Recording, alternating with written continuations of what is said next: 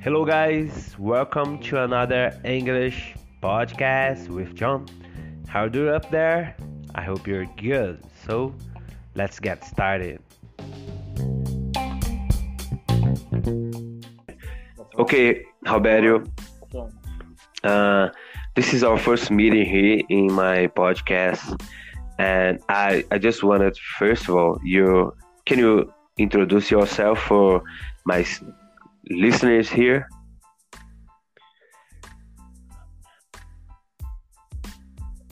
Okay, of course. So, how could I start?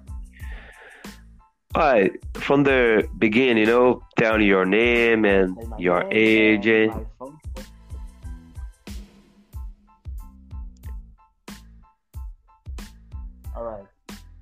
So, hello, people. My name is Roberto. I'm from São Paulo. I study English about uh, five or four years, I don't know. And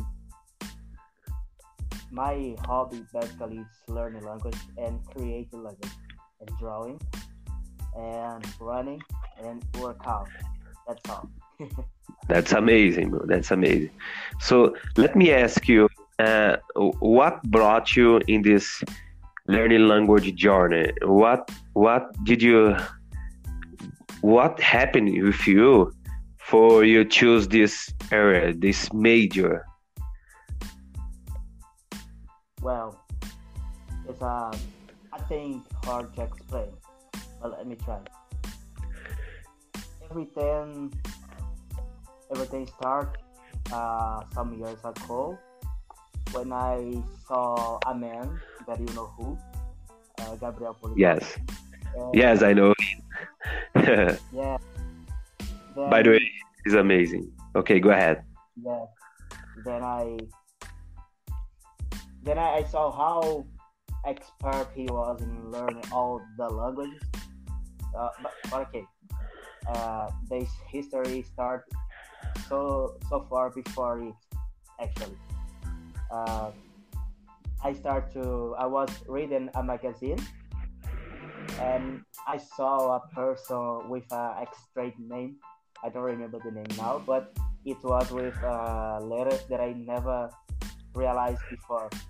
Of course, it was Latin alphabet, but with some different things that I didn't know what called my attention in that time. I saw a letter L with a trace between in the middle. Then I Oh, start that's see about then I start to try to read the name and I I get impressed. Then I learned that the name of that language was Polish. Oh, that's Um, amazing. Yes. Then I start to think, well, Polish is impossible to learn, and the, the people who speak that language probably don't understand themselves. Um, okay, I was a teenage at this at this time, and later, later now it's came now it's uh the part that Gabriel Poliglota show up in my life. I I knew her YouTube channel, and at this time I was uh, fascinated to literature, and I start to study my graduation. And Oh, there, I, okay. dream, I I realized that almost all the polyglots start to study languages, start to study literature and things about this area specifically. Then I start uh, language because of that. Uh, in Portuguese, you know, we had on other name for that. It's later, later, uh, the College of Later, but English is late language. Yes, that's amazing, bro. You know, it's it's almost the same with me. You know, uh, when I actually when I went at uh, English school here in my city called Annapolis, you know, as you already know, uh, it didn't work for me because they just wanted to teach grammar for me and didn't have any anyone class conversation and that's why I gave up, you know. But I was looking for polyglotters on YouTube, and that's when I find the same guy as you find it. You know, that's when I find Gabriel Polyglotta. He is Brazilian and he speak more than 20, 20 languages. You know, and 17 of them fluently level. You know, in the fluent way. And I, I, I just realized none of polyglottas famous around the world spend too much time with just grammar and kind of a bored subject school and they just created their own learning language process and that's what i've been doing until now so bro let's explain that in portuguese now for my students um, ok pessoal uh, isso foi um uma apresentação em inglês entre mim e meu grande amigo Robério, ele é de São Paulo. E ele vai agora tentar resumir para vocês o que ele disse, qual foi a experiência dele e o que, que fez ele começar nessa jornada de aprender inglês. Robério, é com você. É isso aí. Então, tudo começou quando eu estava lendo uma revista, né? E veio um nome muito estranho lá. Tipo, eu não lembro qual que era o nome exato. Mas era uma. Eu lembro que tinha um L cortado no meio, né? Com um tracê no meio. E eu ficava pensando, como, como que se lê isso aqui? e aí. E aí depois eu descobri que aquela pessoa era uma pessoa polonesa e estava falando sobre. Tá, o texto era em português, mas o nome da pessoa era em polonês. E só o fato de ver o nome da pessoa, eu já me interessei assim pela língua, né? Só que eu não comecei a aprender, claro, né? Porque naquela época eu não tinha nenhuma, nenhum interesse linguístico como eu tenho hoje. Né? Então, simplesmente vi, simplesmente vi e falei, nossa, polonês deve ser uma língua impossível de se aprender. Eu acho que nem os próprios poloneses se entendem. Porque Com eu lembro também que tinha. eu lembro também que na minha. nessa época aí também, tinha visto, acho que no Fantástico, algum lugar, uma coisa do tipo, né? Que era uma exploração na Polônia, uma casa que era feita de gelo, sei lá, não lembro exatamente como que era. E que legal. O intérprete, o intérprete era brasileiro e ele mesmo tinha muita dificuldade de entender os poloneses. E depois desses dias eu vi essa revista e eu fiquei pensando, ah, acho que é impossível falar essa língua.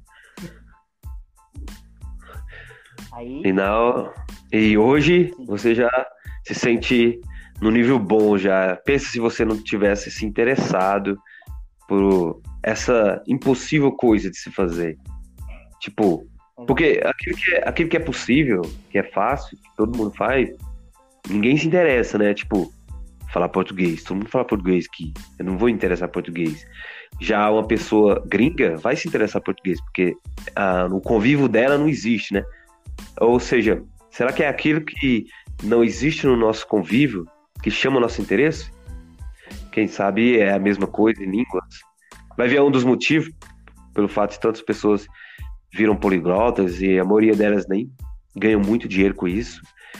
Para vocês ouvintes, ser poliglota não é ser rico, não vai te garantir uma fortuna, mas cara, te garante uma experiência que nenhum dinheiro paga.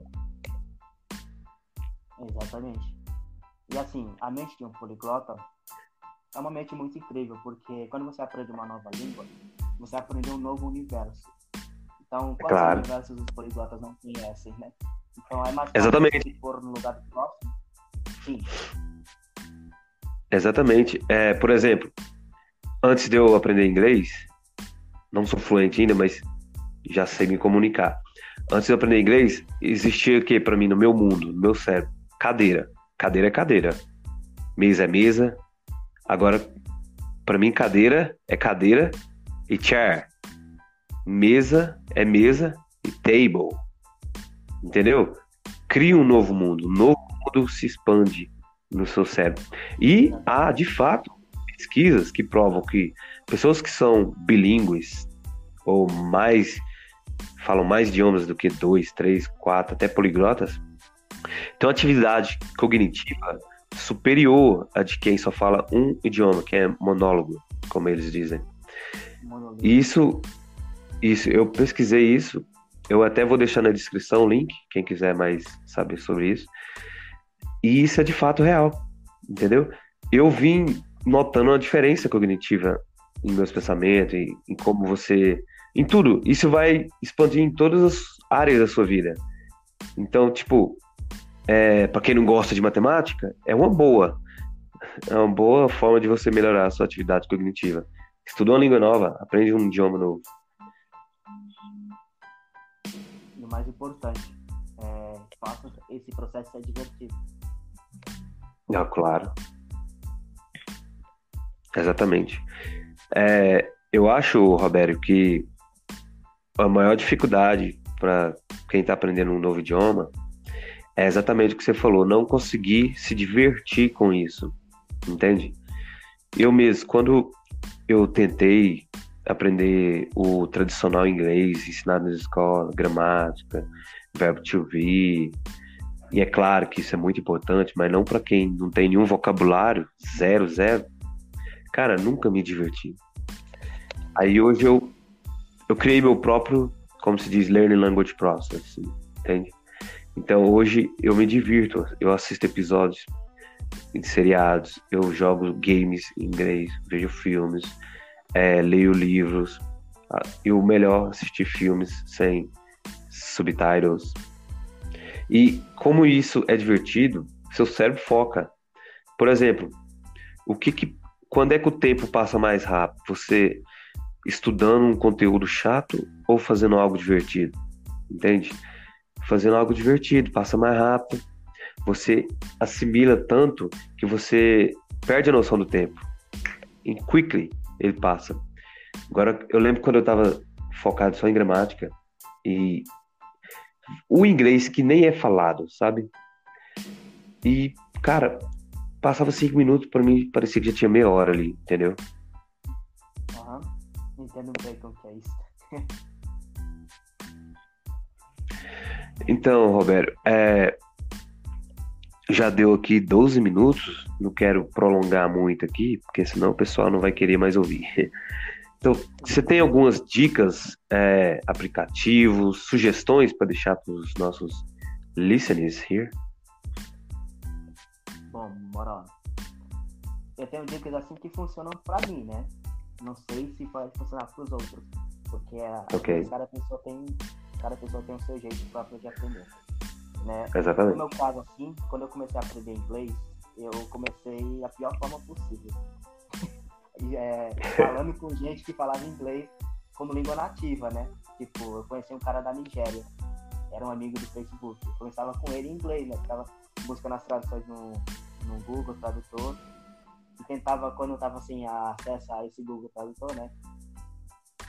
Aí eu tentava criar as próprias frases que eu já sabia no inglês. E ficava muito é, era um esforço muito grande naquela época, porque eu lembro que eu queria explicar uma situação, eu levava horas para conseguir achar o vocabulário para explicar aquilo perfeitamente, né?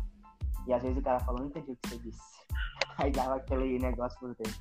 E hoje eu faço o mesmo com polonês. Eu converso com gente polonesa em polonês, da mesma forma que eu comecei em inglês, né? E depois de um tempo, parece que de tanto você ver palavras repetidas, você começa a internalizar aquilo. Você usa muito exato. palavra. Exato, exato. Então, pessoal, esse foi o grande amigo meu, Robério, professor de inglês. Vou deixar o contato dele na descrição. Quem quiser entrar em contato, ele vai estar happy to help you. Então, obrigado, Roberto, e see you later. Later. Valeu, gente.